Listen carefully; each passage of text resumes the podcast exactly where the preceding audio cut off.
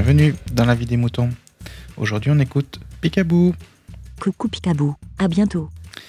Picaboo répond, ou plutôt il vient compléter l'épisode 192 de Feel Good. Sa participation s'intitule À la main ou pas.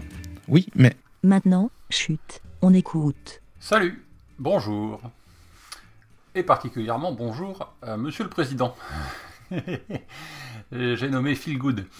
Euh, donc c'est ma petite réponse et ma petite réflexion sur son épisode 192 de La vie des moutons euh, concernant euh, la gestion des flux de podcasts que chacun peut faire, bah, ou veut faire, ou voudra faire. sachant que j'ai une petite expérience dans le domaine, même si je n'y suis plus depuis quelque temps, euh, mais euh, une expérience à multiples niveaux. Et puis j'ai quelques remarques pas toujours dans ton sens, mon cher Phil. Euh, alors, je vais commencer par le début, même si j'ai pas pris de notes et que je fais ça un petit peu à l'arrache suite à, l'écoute de, ton épisode. mais je parle à Phil, mais c'est valable pour tous ceux qui sont concernés par le podcast et la gestion d'un podcast comme vous le savez, j'ai géré un petit peu euh, un podcast audio. Je ne vais pas vous faire l'insulte de vous dire lequel. Euh, euh, vous l'écoutez en ce moment. et j'ai géré aussi en même temps un podcast vidéo. Comme le disait Phil dans son épisode, vous pouvez faire du podcast vidéo. Donc le flux RSS supporte la vidéo aussi. Et j'ai fait ça pendant quelques années avec euh, un autre podcast qui est maintenant euh, une chaîne YouTube, euh, qui n'est qu'une chaîne YouTube. alors l'idée c'est que visiblement, il semble y avoir une discussion depuis quelques, depuis quelques semaines sur un nouveau service qui s'appelle Ocha, que je ne connais pas. Hein. J'ai juste été voir un petit peu à quoi ça ressemblait. Et je vais faire quelques réflexions sur le sujet et en même temps, je vais euh, euh, vous dire ce que je pense d'une gestion euh, par un service privatif, enfin je sais pas comment on appelle ça, mais un service dédié, mais payant, de fichiers qui seraient des fichiers personnels, même s'ils sont rendus publics. Moi, j'ai testé la version. Enfin, j'ai jamais voulu aller sur un service, ce, type de service, pour une raison simple. C'est que d'abord, on est très très vite limité. Euh, l'exemple étant que quand j'ai géré, moi, la vie des moutons et euh, le podcast vidéo qui s'appelait Bricolo et Mulot, euh, il arrive souvent qu'on ait besoin de mettre en plus de, l'épisode qu'on tourne, donc qu'on enregistre, des fichiers complémentaires euh, qu'il faut stocker quelque part. Et si vous voulez les fournir euh, à vos auditeurs ou à vos spectateurs, euh, c'est bien de pouvoir les stocker quelque part. À ma connaissance, les services de streaming ou de ou qui fournissent du tout en un pour de l'audio particulièrement, donc comme Ocha, comme j'en sais pas d'autres, je, les autres mais égal, mais iTunes c'est pareil, enfin bon voilà, enfin c'est même iTunes c'est même encore différent, mais euh, parce que iTunes ça n'est qu'un répertoire, donc iTunes n'est pas concerné, mais euh, comme Deezer et, autres, euh, ce sont des services qui ou Spotify, pas c'est pas Spotify, comment comment il s'appelle l'autre? Bon enfin peu importe. Tous ces services-là ne proposent pas du stockage autre que du stockage de fichiers audio, ou peut-être vidéo, mais jamais ça m'étonnerait. A priori, c'est plutôt l'audio. Ce qui veut dire que quand vous voulez mettre, par exemple, une image, euh, un texte, euh, un fichier, euh, des plans, par exemple, ce qui m'est arrivé très régulièrement quand je faisais la version podcast de Bricolo et Mulot, il fallait que je donne des plans de temps en temps, des projets que je faisais, PDF ou DWG ou tout ce que vous voudrez, ou zip, ou voilà, peu importe. Vous ne pouvez pas le faire sur un service dédié, euh, puisqu'il ne vous le propose pas. Ça, c'est une première chose. Deuxième chose, euh, je ne saurais vous engager, je ne saurais trop vous engager à aller jeter un œil averti et plus que attentif au CGU de ces services. Alors, au chat, j'ai pas trouvé. D'ailleurs, ça me pose une question puisque on vous dit quand vous voulez vous inscrire euh, que vous avez que vous certifiez avoir lu les vous devez certifier avoir lu les CGU donc les, conditions générales d'utilisation. Et moi, j'ai pas réussi à les trouver avant de cliquer sur le bouton accepter. Euh, donc, euh, si quelqu'un peut me dire où elles se trouvent, moi, j'ai pas réussi à les trouver sur leur site. mais je vous mets en garde certains des sites qui sont dédiés à ça, et Deezer et compagnie en sont, euh, à une certaine époque, et euh, pour d'autres choses, euh, ça s'est fait aussi. Je crois que Google est dans ce cas-là quand vous mettez vos photos sur le service de Google et, autres. ça veut dire que quand vous mettez vos photos ou vos fichiers sur ces services, ces fichiers leur appartiennent au final. Alors, je ne sais pas si c'est le cas chez Ocha et, consorts, j'en sais rien. Je n'ai pas vérifié, ça m'intéressait pas plus que ça jusqu'à maintenant, et je toujours pas d'ailleurs. Euh, mais c'est juste pour vous avertir. Attention, quand vous mettez les fichiers sur ces services, peut-être qu'à ce moment-là, ces fichiers ne vous appartiennent plus. Ce qui veut dire aussi que ils peuvent en faire ce qu'ils veulent, potentiellement. Voilà. À lire. Les CGU sont à lire, pour savoir si c'est le cas ou pas. Donc attention avec ces services. Euh, quoi d'autre? Rien après, j'ai rien contre les services en eux-mêmes, si ce n'est qu'effectivement, il me semble que Ocha est un truc qui est très très neuf, très récent. Est-ce que ça tiendra dans le temps? Parce que est-ce que c'est un, euh, un, truc illimité à vie, etc. Bon, illimité à vie, euh, qu'est-ce que ça veut dire? euh, voilà, on vous signez jusqu'à vos 120 ans, c'est ça? Bon, ça me paraît étrange, mais bon, peu importe. Après, le prix semble pas abominable, donc effectivement, c'est plutôt intéressant, basiquement parlant. Et là où je vire effectivement dans le côté euh, c'est intéressant, c'est que je peux comprendre qu'effectivement, euh, pour des gens qui n'y connaissent rien, mais version rien de chez rien, qui sont des noobs complets en version de programmation, de montage d'un site internet, euh, de, gestion d'un serveur, euh, de gestion d'un hébergement, etc. Pardon. Je peux comprendre que ça fasse peur d'aller euh, chez OVH ou consort et de se prendre un, abonnement par mois ou par, ou par an qui va vous obliger à gérer le truc.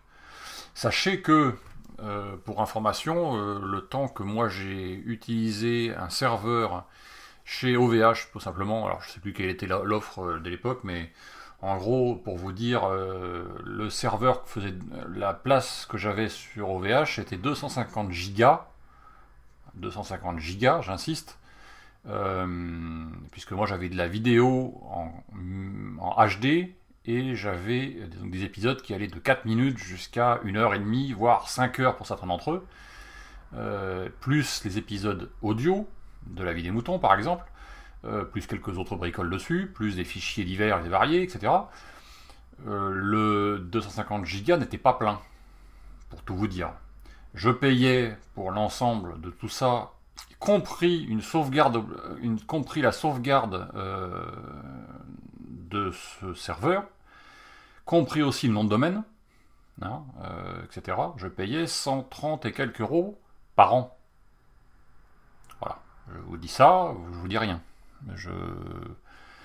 Ça me semble pas excessif. Voilà, vous divisez 130 euros par an euh, par 12 mois, ça doit vous faire, je sais pas, 10 ou 11 euros par mois. Pour 250 gigas, pour euh, une sauvegarde qui va avec, pour le nom de domaine, etc. Voilà. bon, après je dis rien effectivement, et ça je peux, peux en attester, ça demande une gestion.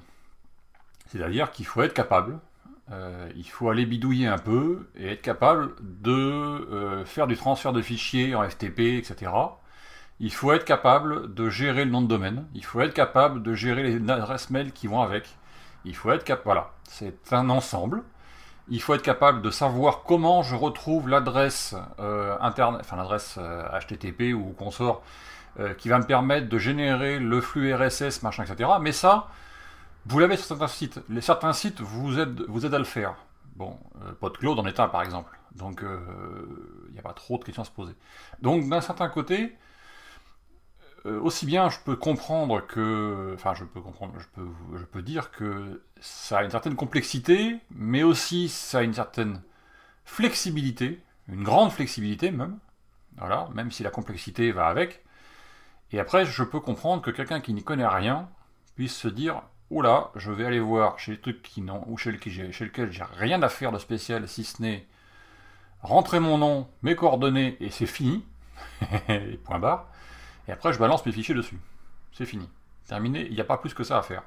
Sauf que, attention, que deviennent vos fichiers sur ces services? Par quel biais est-ce qu'ils sont utilisés? Euh, Sous quel mode seront-ils utilisés dans l'avenir? Euh, Que deviendront les CGU dans les semaines, les mois, les années qui viennent? Si vous êtes comme dans des services euh, type Facebook, Google, j'en passe et des meilleurs, qui changent leur, leur CGU tous les 36 du mois, attention. Voilà, c'est tout ce que je dis, c'est attention. voilà mon cher Phil, c'était un petit peu ma réflexion à chaud. Et puis mon, mon retour d'expérience, euh, c'est pas du tout euh, contradictoire avec, euh, avec PodCloud ou avec iTunes ou avec n'importe quel service qui serait un annuaire de, référencement de podcasts. Ça n'a rien à voir. la différence étant qu'iTunes, vous n'êtes pas du tout, quand vous allez rentrer son, votre votre podcast euh, dans son catalogue.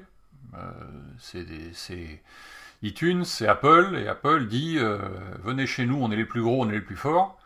Mais après ça, ils vous laissent tomber quoi. Il n'y a rien derrière qui vous aide.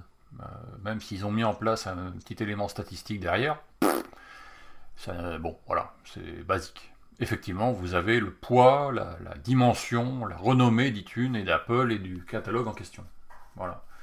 Euh, vous allez avoir maintenant euh, Google qui arrive, etc. Bon. Euh, mais vous avez des petits qui commencent à sortir. PodCloud est là depuis très longtemps. ils font en plus, ils ont le petit service après-vente qui va bien derrière. Je gagne pas d'argent hein. avec eux, j'ai pas d'action. Donc voilà. Monsieur le Président, je vous salue bien bas. non mais pour, pour être clair, il y a PodCloud, mais il y a d'autres. Donc attention, séparer vos petites affaires euh, et conserver le. En plus, en plus, vous pourriez, si vous êtes un, si vous êtes un peu pointu, vous pourriez faire comme, euh, certains, euh, la gestion interne de, votre, de vos serveurs de fichiers. Vous pourriez même monter un serveur de fichiers interne. Maintenant, avec le haut débit, vous pouvez, si, si, vous êtes adressé à la fibre ou autre, vous pouvez faire votre petit serveur de fichiers avec un Raspberry Pi, etc. Ça se fait. Ça se fait très très régulièrement. Je crois que ce podcast là que vous entendez actuellement est géré comme ça, si ma mémoire est bonne. Euh, donc voilà, c'est un truc, euh, c'est un truc à, réfléchir, à bien réfléchir, parce que les, quand on vous dit que les données intellectuelles et les, la propriété intellectuelle, c'est quelque chose d'important, il faut bien penser que quand vous allez faire un épisode de podcast sur lequel vous allez mettre votre sueur, votre, euh, votre cerveau à contribution et que vous allez y passer des heures et peut-être même des années à faire un podcast qui vous tient à cœur, si derrière ce podcast tombe dans des mains euh, qui vous permettent plus de faire ce que vous voulez avec, c'est un petit peu embêtant. Voilà, c'est tout ce que je dis. Après, chacun fait son choix. C'est aussi une question de budget, c'est une question de temps, c'est une question de praticité, c'est une question de... Voilà. Hop J'ai fini de discuter et de papoter. Euh, je retourne dans ma caverne et je vous dis à très bientôt. Monsieur le Président, je vous salue bien bas. Aurélie, je te dis à bientôt. Au revoir. Merci, BLA. Alors Picaboo, le seul moment où j'ai utilisé un Raspberry pour la vie des moutons, c'était pour envoyer le flux audio de notre live vers un serveur Icecast, un serveur que je n'ai plus par contre. Et pour les lives, si on en fait d'autres, euh, ce sera dans Discord. Ça fonctionne très très bien pour ça. Voilà qui est dit. Et tant que j'y suis, à propos de la vie des moutons, c'est sur un hébergeur, il s'appelle Infomaniac. Euh, il me sert à d'autres choses que la vie des moutons. Il me coûte 7,50€ par mois. Il me permet d'héberger 100 gigas et j'en suis à peine à 4%. Donc il y a de quoi voir venir. Donc n'hésitez pas à participer. Il n'y a pas de problème là-dessus. Et concernant la génération du flux RSS, ben, j'ai continué comme toi à la confier à PodCloud. Ça fonctionne très bien. C'est un service qui est gratuit et pour euh, garantir la pérennité, puisque c'était un peu le sujet, euh, eh bien, je participe au Tipeee de PodCloud. Voilà, c'est dit. Alors, c'est pour le trouver, c'est Podchose euh, sur Tipeee. Et quand on fait de l'audio, euh, d'avoir des ambiguïtés, c'est pas terrible. Merci, Podchose. C'est P-O-D-S-H-O-W-S, Podchose. Voilà. vous aussi, partagez et donnez votre avis en toute liberté. Envoyez votre MP3 par email à aurélie.lavidesmoutons.fr.